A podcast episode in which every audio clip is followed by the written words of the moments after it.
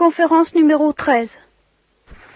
Nous aborderons la première épître aux Corinthiens, c'est-à-dire que nous continuerons la suite des épîtres de Saint Paul à travers ses voyages euh, apostoliques. Nous en étions restés à peu près à l'année 50-51, au temps où il était à Thessalonique, où il a écrit les lettres aux Thessaloniciens. Plus exactement, en 50-51, il était à Corinthe, il évangélisait les Corinthiens et il a écrit les lettres aux Thessaloniciens.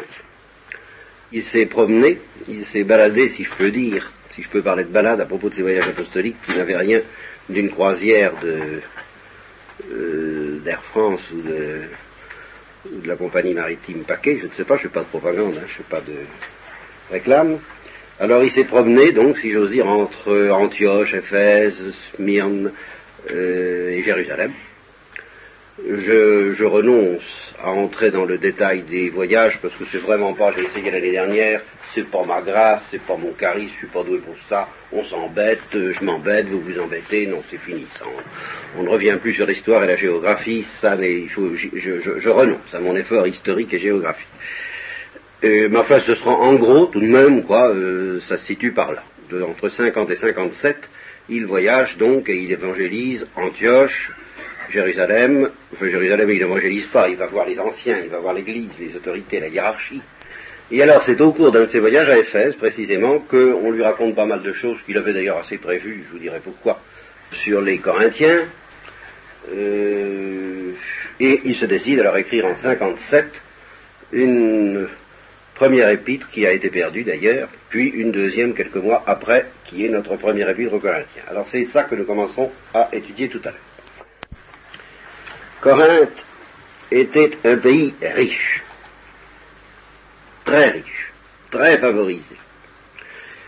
Et on peut dire, je crois que c'est pas exagéré de préciser un pays pourri. Et ça, ça doit nous donner beaucoup de confiance. Je ne sais pas si Athènes était pourri, j'en sais rien. Certainement pas plus que Corinthe, plutôt moins. Euh, les gens d'Athènes avaient un peu plus de dignité que les gens de Corinthe. Corinthe était une sorte de colonie romaine d'abord, il faut savoir ça. il y a eu une première peuplade, je vous, dis, hein, pas, d'histoire et de géographie avec moi, hein, je ne suis pas un spécialiste. Mais enfin, il est bon tout de même de savoir qu'à un moment donné, il y avait les Romains, il y avait les peuples qu'ils avaient euh, conquis et dominés, et parmi les Romains, eh bien, il y avait la plèbe, il y avait des gens sans fortune, et il fallait leur donner de quoi vivre au détriment des pays colonisés. Alors, les plus pauvres, vous savez, le genre de gars qui sont partis en Amérique au temps du Far West, au temps de la conquête héroïque de l'Ouest en Amérique, enfin tous les types plus ou moins euh, démunis d'argent et de scrupules, alors tous ceux-là euh, ont débarqué à Corinthe, et c'était surtout des esclaves ou des affranchis de, fraîche date, la plebs, le, peuple romain le plus pouilleux et le plus pauvre, et quelquefois le plus pourri, qui a occupé Corinthe, et qui l'a développé parce qu'elle était admirablement située pour le commerce, et qui a développé aussi une industrie en rapport avec les beaux-arts, l'industrie du bronze. Les bronzes de Corinthe étaient extrêmement recherchés, il y en avait partout, on se baladait avec ses Corinthia, de peur de se les faire voler, vous voyez, enfin, imaginez ce que ça pouvait donner. Des, gens dont l'origine était déjà peu morale, et puis qui vivaient dans une situation à exploiter le, populo, tous ceux qui passaient, euh, à être en contact avec tout ce qu'il y avait de plus suspect, de plus euh, trafiquant au mauvais sens du mot dans la Méditerranée, enfin, c'était quelque chose d'effroyable. La réputation de Corinthe, euh, par-dessus le marché, ils avaient trouvé le moyen euh, de la faire, euh, de la mettre sous le patronage de Vénus, d'Aphrodite. Alors, c'était très indiqué, en effet. ça permettait de mélanger la religion et le reste, n'est-ce pas un petit peu tout à fait comme aujourd'hui, on peut mélanger quelques recherches mystiques avec la drogue et aussi le reste. Alors c'est là-dedans qu'un beau jour, Paul a débarqué du côté de l'année 50-51 et il n'était pas fier, pas plus fier que ça. Il a fallu, je crois que c'est à propos de Corinthe, que Dieu lui est apparu, c'est raconté dans les actes des apôtres, en lui disant, bah, te décourage pas, parce que j'ai un peuple nombreux dans cette ville. Bah, vraiment, on ne s'en serait pas douté. Euh, la beauté des courtisanes de Corinthe était célèbre, on venait du monde entier pour ça. Sans parler des, des 2000 ou 1000, 1000, 1000 prêtresses vouées à la prostitution sacrée. Il y avait vraiment, on ne s'embêtait pas. Quoi. Ça, euh, donc ce sont donc ces, ces gens qui ne sont pas ravagés par l'ennui, et qui ne sont pas non plus ravagés par des soucis spirituels et intellectuels aussi développés ou philosophiques aussi distingués que ceux d'Athènes, euh, c'est là qu'ils débarquent. Qu'est-ce qu'il leur a dit? Comment ça s'est passé? Euh, On ne sait pas trop. Ce qu'on peut supposer, parce que la suite de l'histoire le laisse entendre, ce qu'on peut supposer, c'est que Dieu, qui est toujours miséricordieux, a donné à ces gens ce dont ils avaient besoin ils étaient grossiers, ils étaient vautrés dans la sensualité, et ils étaient prédestinés. Ah, vous voyez, ça, c'est fantastique, ça. C'était ceux-là auxquels Jésus pensait, peut-être, entre autres, entre beaucoup d'autres. Ah oui, il y en a eu beaucoup d'autres. Mais enfin, entre autres, euh, il devait les avoir devant les yeux quand il disait aux pharisiens, justement, n'est-ce pas Les publicains et les prostituées vous passeront sous le nez au moment, au dernier jour, du royaume des cieux. Ils étaient prédestinés. Et alors, par conséquent, il faut toujours voir un prédestiné euh, comme quelqu'un, euh, je, serais tenté de dire que la, miséricorde de Dieu est en quelque sorte à genoux devant lui.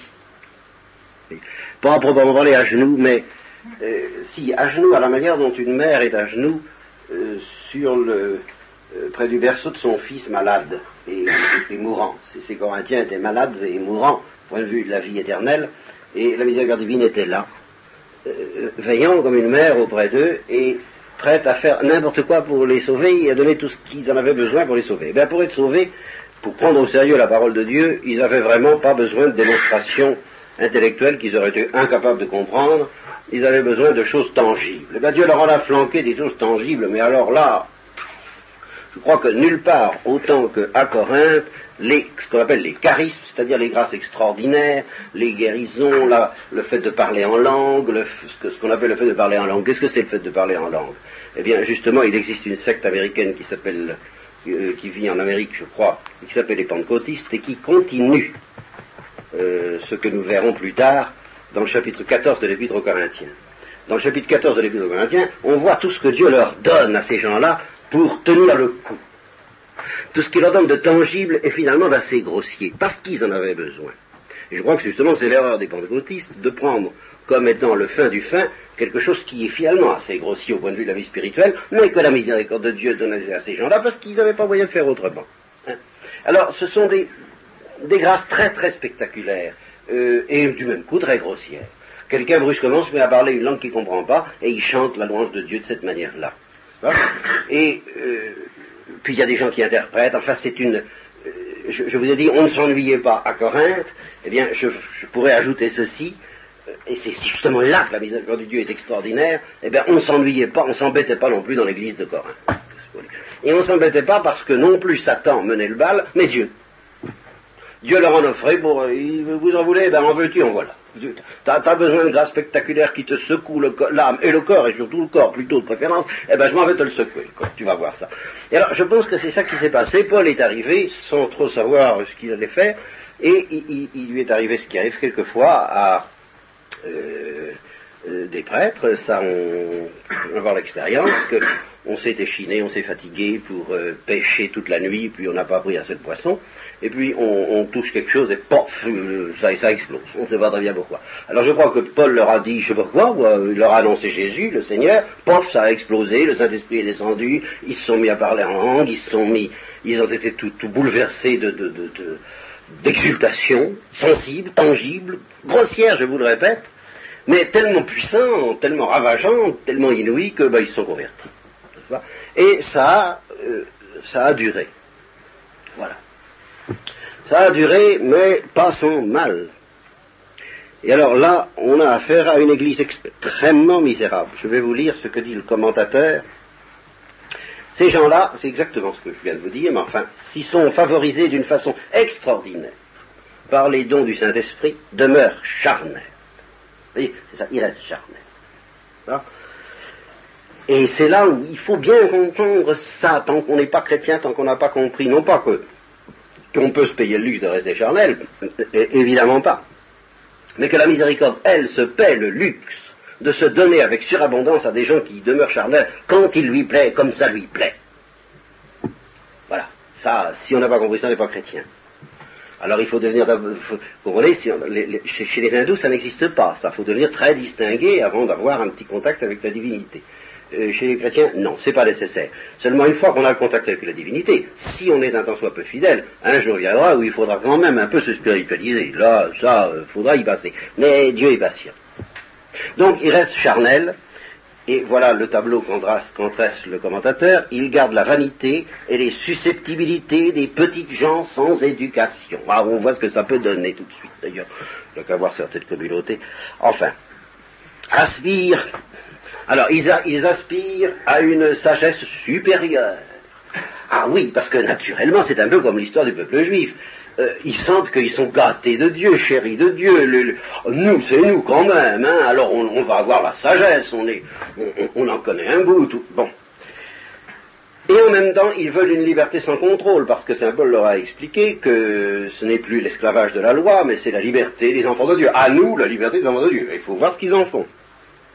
Ils ne veulent pas d'ailleurs accepter l'autorité de leur apôtre. Ils discutent sur tout, ils multiplient les intrigues. Ils n'ont pas complètement perdu la grossièreté de leurs mœurs. Par exemple, eh bien, dans cette église arrive un incestueux. Bon, le chrétien regarde ça. Mon vous je ne pas plus que ça. Bon, je ne parle pas de la manière dont se pratique l'Eucharistie. Justement, Saint Paul nous donnera des explications très précises là-dessus. Et c'est vraiment aussi scandaleux, vraiment aussi scandaleux, mettons plus scandaleux beaucoup que les messes domestiques. Ça, oui, tout à fait d'accord. Donc, aucune. Euh, on, retrouve dans cette église le meilleur et le pire, mais aussi toutes les mesquineries et les médiocrités de la vie commune chez des gens peu intelligents. Ah, ça, Alors, les évangélistes, je vous dis, aidés par la puissance de Dieu, il s'appelle, je, suis convaincu qu'il était lui-même tout à fait stupéfait de ce qu'il faisait. Qu'est-ce qui m'arrive, qu'est-ce qui arrive et qu'est-ce qui vous arrive?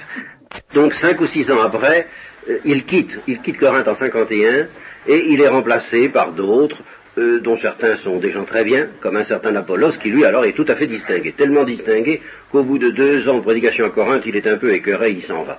Euh, il trouve que vraiment ces gens-là, non, c'est pas, c'est pas très consolant. Enfin, c'est pas très, très réconfortant d'avoir affaire à des gars pareils. D'autres viennent qui sont plus ou moins suspects et ça engendre des coteries que nous apprendrons à connaître dès le début de l'épître, où il y aura les partisans de, les partisans de Paul, les partisans euh, de d'Apollos, les partisans de Céphas, c'est-à-dire de, Pierre, et puis il y en a qui se présentent comme les partisans du Christ, moi j'ai besoin de personne, j'ai contact direct avec le Christ, puis je pas la paix. Puis alors ça fait chacun son petit coterie, son petit moi c'est comme ça, moi c'est comme ça, et on se regarde comme ça, enfin oui. Hein. alors, euh, au, bout de cinq ou six ans, il était à Éphèse, des gens de la euh, d'une certaine dame qui s'appelait Chloé, c'est-à-dire, ce qui veut dire, c'est assez curieux, et c'est assez joli d'ailleurs, je ne veux pas vous faire perdre ça, attendez une petite seconde. Euh, les gens, euh, ça veut dire la verdoyante ou la blonde. Hein, c'est quand même pas mal. Hein.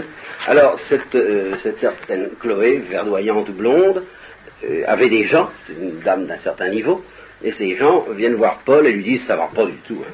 ça, ça, s'arrange pas du tout. Et il lui explique, en effet, que des coteries divisent la communauté, l'histoire de l'incestueux dont je viens de vous parler, qui vit avec la femme de son père. On ne sait pas trop bien comment il faut se tenir vis-à-vis des infidèles, et en particulier des impudiques. Quand on a des histoires et des, délits, des, discordes, on s'adresse à des juges païens, ce qui n'est pas indiqué du tout, dit Saint Paul. Hein on ne sait pas ce qu'il faut penser du mariage, surtout quand un conjoint n'a pas la foi, on ne sait pas trop, tout ça est très... Bon, euh, naturellement, il y a des idoles qui continuent, puisque c'est un peuple très païen, et on ment, il y a des viandes adressées aux idoles. Est-ce que les chrétiens peuvent manger des viandes adressées aux idoles? Ils savent Je vous répète, ils sont euh, dans une espèce de foire ambiance de foire, ambiance de kermesse, dirions-nous aujourd'hui, n'est-ce pas de, de, happening continuel. Alors c'est vraiment un happening parce que de temps en temps arrive le Saint-Esprit, n'est-ce pas Et puis il s'y mêle de la magie, de la superstition, du paganisme, tout ce que vous voudrez. Alors les assemblées religieuses, dans ces conditions, c'est pas brillant.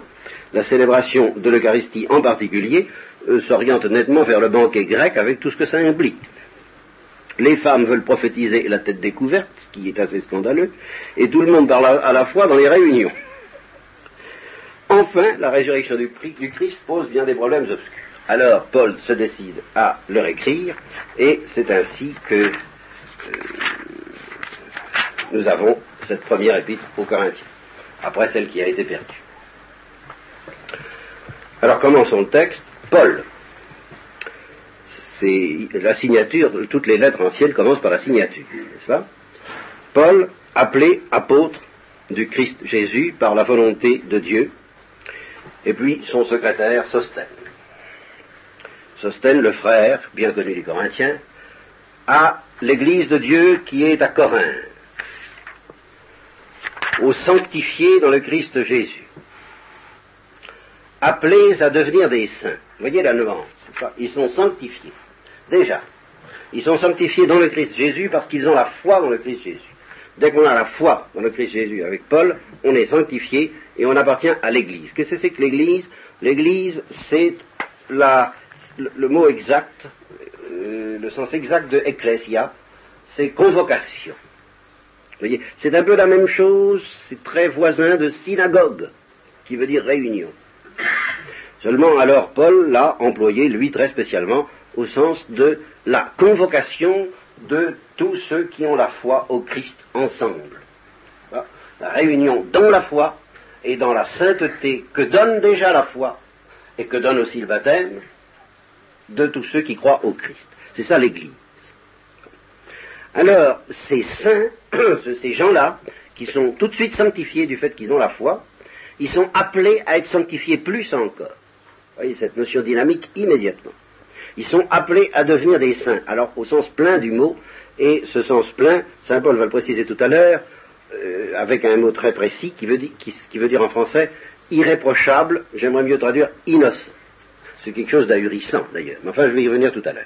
Donc appelés à devenir des saints, avec, vous voyez, c'est ça, avec l'Église, avec tous ceux qui invoquent le nom de notre Seigneur Jésus-Christ, en tout lieu que ce soit, de votre pays et du nôtre, de votre pays, Corinthe, du nôtre, Éphèse et Jérusalem. Grâce et paix. Alors ici, euh, Saint Paul fait un jeu de mots avec le grec. Le grec salue en disant kairé, c'est-à-dire réjouis-toi. C'est d'ailleurs le, mot exact qu'emploiera l'ange Gabriel en saluant la Sainte Vierge, plutôt qu'à employer. L'ange Gabriel en saluant, la Sainte Vierge, réjouis-toi. Et alors ici, euh, le mot kaireo, qui veut dire se réjouir, euh, est très voisin d'un autre mot grec, charis, qui veut dire la grâce. Alors, Saint Paul substitue au mot réjouis-toi, le mot charis, grâce et paix. Ça, la paix, c'est une notion foncière dans Paul. Elle est d'ailleurs déjà dans Saint Jean, quand le Christ dit à ses, disciples, je vous laisse la paix, je vous donne ma paix. Qu'est-ce que ça veut dire? Eh bien, nous ne le saurons pas ce soir, si vous le permettez. Nous n'approfondirons pas ça ce soir. Nous aurons souvent l'occasion de retrouver la paix, assez souvent pour que nous laissions ça dans l'ombre provisoirement. Grâce et paix vous soient données par Dieu. Dieu qui est à la fois notre Père et le Père de Jésus-Christ, notre Seigneur. Je rends grâce à Dieu. Alors il commence par leur dire des gentillesses, parce qu'il va se préparer à les foudroyer. Alors euh, ça a toujours été la bonne méthode, n'est-ce pas? On commence par faire quelques petites euh, gentillesses. D'ailleurs des gentillesses auxquelles il croit très sincèrement. C'est très sérieux. Paul ne fait pas, ne, dit pas les choses pour rire. Mais euh, il faut quand même regarder d'assez près les choses gentilles qu'il leur dit, car elles comportent des toutes petites réserves et des toutes petites nuances qui sont déjà significatives. Je rends grâce à Dieu en tout temps à votre sujet pour la grâce de Dieu qui vous a été donnée dans le Christ Jésus. Oui, cette bonne grosse grâce, si j'ose dire, bien, euh, cette bonne grosse grâce bien grasse, n'est-ce pas? C'est un peu ça. Hein? Bon, cette bonne grosse grâce bien grasse qui vous a été donnée dans le Christ Jésus, parce que en lui, vous êtes devenu, vous êtes devenu, ça c'est fait. Vous allez voir c'est très curieux, parce que ce sont des ignares et des gens pas très intelligents, et voilà que ces gens ignares et pas très intelligents, c'est le premier effet de la grâce, vous êtes devenus riches en tout. Et alors, il précise, c'est très curieux, hein. vous êtes devenus riches, vous les ignares, en toute espèce de parole et de connaissance. C'est curieux. Alors que justement pour la vertu, vous allez voir qu'il ne va pas leur donner le même certificat. Hein, au point de vue des vertus et même de l'amour, ils n'en sont pas encore très avancés. Mais ce qui est admirable, c'est que justement ces pauvres types, eh bien, au point de vue de la connaissance, soient très avancés. Ça, tout de suite, ça leur a été donné. En toute espèce de parole, oui, le don des langues, et toute espèce de connaissance, selon la solidité, ah, cette notion de solidité qui est tellement fondamentale, selon la solidité avec laquelle le témoignage du Christ a été établi parmi vous, de sorte qu'il ne vous manque aucun don de grâce, tout au moins de ces grâces-là, n'est-ce pas? Un peu grâce, comme je vous le disais. Pendant que vous attendez, ah, ça nous l'avons vu déjà pour les Thessaloniciens, nous le retrouvons ici, c'est fondamental, mais j'y reviens pas. Pendant que vous attendez la manifestation de notre Seigneur Jésus-Christ, vous attendez son retour. Sur ce point, les Corinthiens sont de bons chrétiens. Ils ont compris l'essentiel de ce point de vue-là. Hein. Ils, ont ils ont été illuminés et ils attendent. Ça, c'est bien. Mais alors la suite se met au futur, et c'est là où c'est très différent avec les Thessaloniciens. Parce que les Thessaloniciens, je n'ai pas le temps d'aller rechercher le texte, mais le début, faites-moi confiance, ou rappelez-vous, le début de la première aux Thessaloniciens, il leur fait des compliments pour ce qu'ils sont déjà euh, de bons chrétiens affermis dans le Christ. Tandis que là, eh bien, il leur fait le coup de ce que j'appelle le premier prix d'exactitude future, c'est-à-dire le premier prix qui m'a été donné quand j'avais 5 ans, et qu'il fallait donner, avec j'allais à l'école maternelle, et qu'il fallait donner un prix à tous les élèves. Alors on cherchait, et pour moi, on m'avait donné, c'était le premier prix que j'ai reçu de ma vie, ma foi, hein, le premier prix d'exactitude future. Eh bien, je crois qu'il leur donne le, premier prix de, sainteté future. Voyez Lui-même vous affermira jusqu'à la fin pour que vous soyez irréprochable. Ah, voilà, le grand mot. Vous ne l'êtes pas encore. Vous ne l'êtes pas encore. Et alors, ça, c'est une chose fantastique pour une philosophie chrétienne, que nous comprenons très mal, c'est que l'innocence n'est pas derrière nous, elle est en avant. Et quand j'aurai le temps, si un jour nous avons l'occasion de parler de ce mystère si décrié et si méconnu aujourd'hui de la virginité et de la chasteté, je vous dirai la virginité et la chasteté ne sont pas derrière comme une sorte de négation protégée ou de protection d'une négation, mais en avant de nous, c'est quelque chose d'eschatologique. Nous serons un jour chastes, nous serons un jour vierges, nous serons un jour innocents. Pourquoi? Ben Parce que nous serons brûlés. C'est très simple. Ça, Saint Paul ne le dit pas ici, mais enfin moi je vous le dis. Euh, je complète ce qu'il dit là. Euh, il serait impensable, ce serait inintelligible que Saint Paul puisse promettre à des gens comme ça de devenir un jour des innocents, des petits innocents, des saints innocents. Vous vous rendez compte? Si justement il n'y avait pas le mystère du feu, toute créature doit être salée par le feu. Alors grâce au feu, à ce feu que Jésus est venu jeter sur la terre, alors là, oui, nous serons un jour innocents, et les Corinthiens ont la promesse, ce sont les prédestinés, ce que je vous ai dit, de devenir irréprochables, c'est-à-dire innocents. Innocents quand Eh bien, le jour de notre Seigneur Jésus-Christ. Dieu est fidèle. Vous voyez, Dieu est fidèle. Vous, vous n'êtes pas, ça, ça, je, sais, enfin, ça, vous inquiétez pas. Dieu est fidèle. Et c'est par lui que vous avez été appelés à la communion de son Fils. Vous n'y êtes pas encore. Vous avez toutes sortes de connaissances, vous avez toutes sortes de sagesse, vous attendez, c'est bien, mais vous n'êtes pas encore en communion avec Jésus-Christ, notre Seigneur. Alors je vous conjure, frères, alors là, ça commence. Ça, c'était les gentillesses. Le futur, le premier prix de sainteté future, n'est-ce pas? C'est encore gentil, mais ça laisse entendre que c'est pas tout à fait ça quand même. Et puis, alors, euh, l'admonestation. Mais je vous conjure, mes frères, par le nom de notre Seigneur Jésus-Christ, de tenir tous le même langage et qu'il n'y ait pas de division parmi vous. Et alors, Paul n'a pas l'idée, l'illusion tellement répandue aujourd'hui qu'il puisse y avoir unité sans qu'il y ait unité de langage, c'est-à-dire unité de doctrine. C'est une seule et même doctrine qu'il leur demande d'avoir pour que, à partir de cette doctrine commune, puisse régner entre eux une unité supérieure encore, celle de l'amour. Mais il n'y a pas unité d'amour dans une diversité de doctrines. Pour Paul, ça n'existe pas, car il n'existe pas de communication, de mélange entre la lumière et les ténèbres. Restez bien unis dans un même esprit et un même sentiment. Oui, mais un même esprit et un même sentiment fondés sur une même lumière. Car on m'a dit des tas de choses à votre sujet, mes frères, hein, et c'est pas fameux. Par les gens de Chloé, justement, la blonde, la verdoyante, qu'il y a des discordes parmi vous.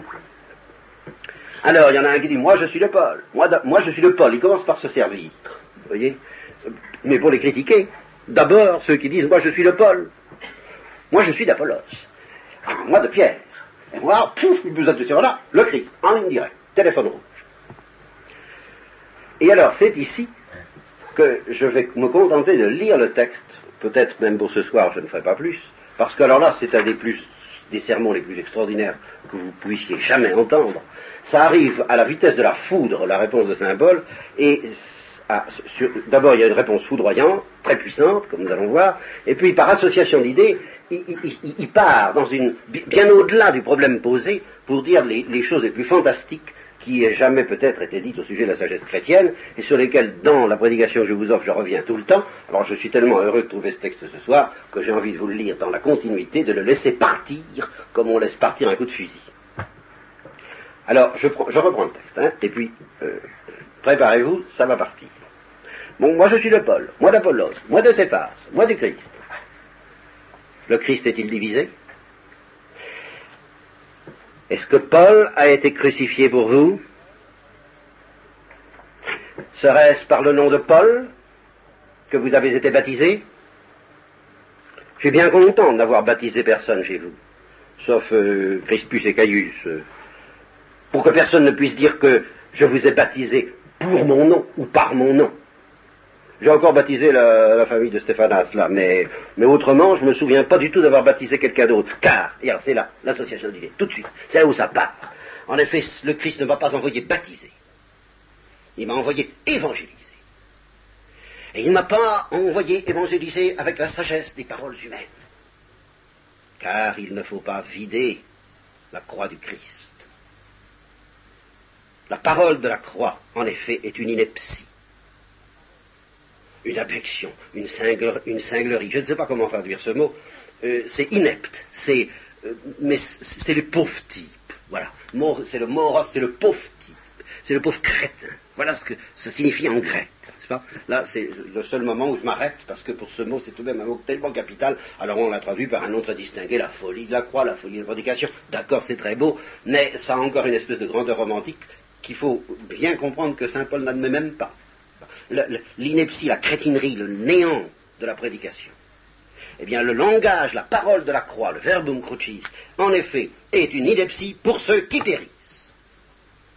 Mais pour ceux qui se sauvent, c'est-à-dire pour nous, c'est la puissance de Dieu. Car il est écrit, je détruirai la sagesse des sages, et je déposerai la prudence des prudents. Où est le sage? Où est l'homme instruit? Où est le disputeur de ce siècle? Est-ce que Dieu n'a pas affolé la sagesse du monde? Car dans la sagesse de Dieu, puisque le monde n'a pas connu Dieu par le moyen de la sagesse, et admirez ça, le monde aurait pu connaître Dieu par le moyen de la sagesse, mais par le moyen de la sagesse, le monde a voulu se connaître lui-même et s'enivrer de lui-même. Eh bien, puisque par la sagesse, le monde n'a pas voulu connaître Dieu, il a plu à Dieu de sauver par l'ineptie de la proclamation de la croix ceux qui croient. Et en effet, les Juifs réclament des miracles et les Grecs cherchent la sagesse. Nous, nous prêchons un Christ crucifié scandale pour les juifs, ineptie pour les grecs, et les gentils, mais pour les élus, aussi bien juifs que grecs, c'est le Christ. Puissance de Dieu et sagesse de Dieu, car la folie de Dieu est plus sage que la sagesse des hommes, et la faiblesse de Dieu est plus forte que toute la force des hommes.